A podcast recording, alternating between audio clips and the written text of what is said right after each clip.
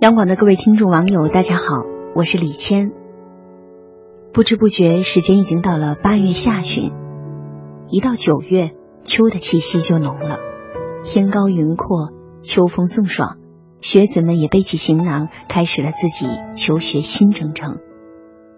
这个时候，大家都怀揣着自己的梦想，期待着有朝一日能将它实现。所以这一季的夜听。我们用梦想与您相约。今天我为您带来第一篇文章：梦想要有，赶路要紧。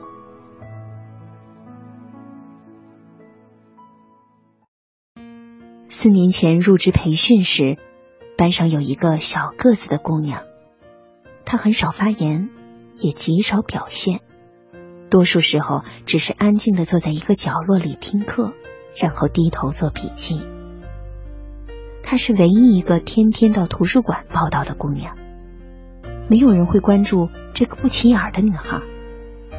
二十四五岁的男男女女只沉醉在初时的兴奋中，然后成群结队的去聚餐，甚至忘了最后的结业演讲。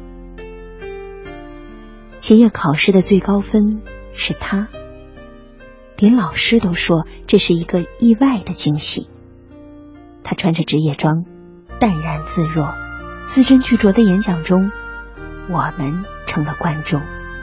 他演讲的最后一句话是：“我想，在梦想的路上，我会做一个低头赶路的人。”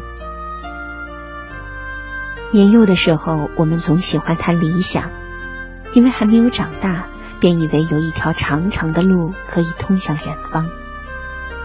就像你去问幼儿园的孩子。他们会告诉你：“我要得诺贝尔奖，我要成联合国秘书长，我要成作家，我要当飞行员。”可年少的我们并没有为之努力，有的只是无休止的应付和疲惫不堪的做梦。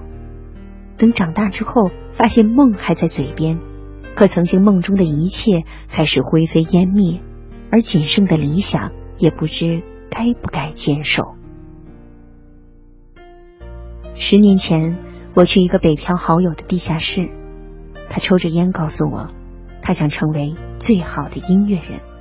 当时我只看到琴上有灰，曲谱都已褶皱，地上有一堆的烟蒂，发霉的气味，在我连续十天在北京的日子里都存在着。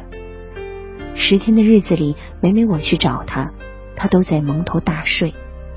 可在吃饭的间隙，他又生龙活虎的谈着他的梦想。比如以后想签约某公司，以后想与某某某合作。十年后的今天，他依然没有走出他的地下室，有的只是越来越大的烟瘾和越来越发福的身材。他白天睡觉，晚上便去泡吧，办了很多信用卡，债台高筑。他还是偶尔提及他的梦想，只是他的梦想虽然明朗，却越来越远。汪国真曾在诗歌《热爱生命》里写道：“我不去想是否能够成功，既然选择了远方，便只顾风雨兼程。”在越来越不确定的今天，我们看到偶然成功的同龄人，总会害怕被甩在身后，所以内心不安且焦虑。梦想近在咫尺，却又遥不可及。有时我们甚至害怕自己成为玻璃瓶中的苍蝇。看得到远方，却飞不出固有的天地；以为前途一片光明，却总是徒劳无功。在颠沛流离的生活面前，我们放弃了脚下蹒跚的每一步，渴望随时一步便能跃上天堂。可是，我们朴实的梦想需要逐步的推进。我们不知道哪一刻就成功了，但是不努力。那一刻就不会来临。加州大学读研究生的表妹在某个夜晚发过这样的煽情微信：“这里的图书馆是没有夜晚的，每个人都在低着头看书，倦意是皮囊之外的事儿，只有一双双盯着电脑做项目、写作业的眼睛。”她去美国之前还只是个小姑娘，手机里总是停不下的流行歌曲，而如今是一大段一大段的英文书籍。她的社交网站上不再是肤浅的自拍照和大片大片的心灵鸡汤，多的是那些息息相关的专业资料和业外人士不再识得的专业术语。那天，我看到一段文字：我们虽不在同一个地方，却同样走过心灵的夜路。路遥远，青春被现实甩干脱水，但大部分年轻人已不把梦想挂在嘴上。而是沉默的低着头，大步赶路，直到黎明的风吹到脸上。忽然想起小时候父亲与我说过的话：浅薄的人说梦想的时候，踏实的人已经到达梦想了。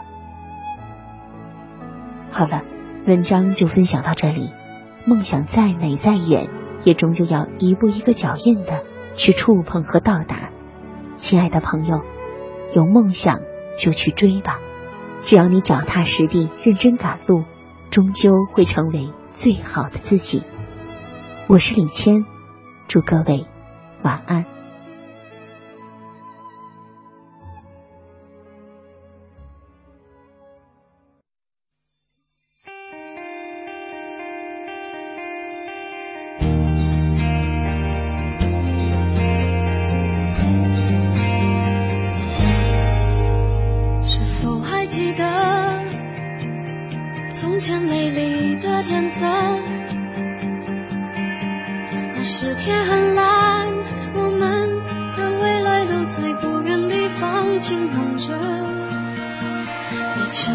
原来